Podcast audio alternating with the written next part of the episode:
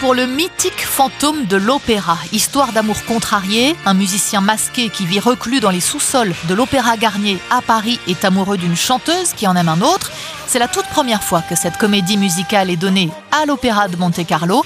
Décision de la chanteuse Cecilia Bartoli qui dirige le lieu. Un lieu d'ailleurs conçu par Charles Garnier, tout comme l'Opéra de Paris. Ce spectacle à cet endroit a donc tout son sens.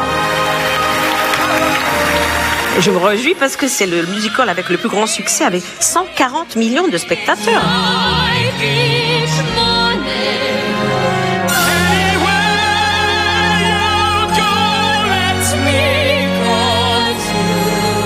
Je trouve que l'idée de faire aussi un musical, c'est, j'espère, d'apporter aussi un public un peu différent à l'opéra. C'est question nécessaire.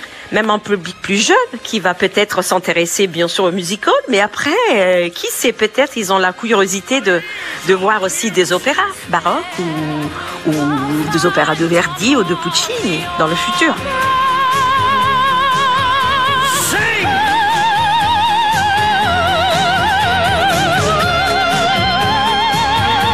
Je trouve aussi une histoire intéressante historiquement. Vous savez, quand ils ont construit l'Opéra de Paris, à Paris, euh, finalement, pour terminer euh, l'opéra, ils ont demandé en aide financière à Monaco.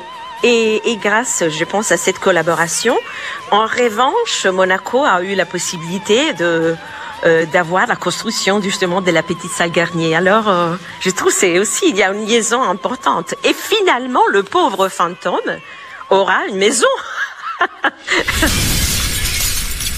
le fantôme de l'opéra, c'est en ce moment à l'Opéra de Monte-Carlo.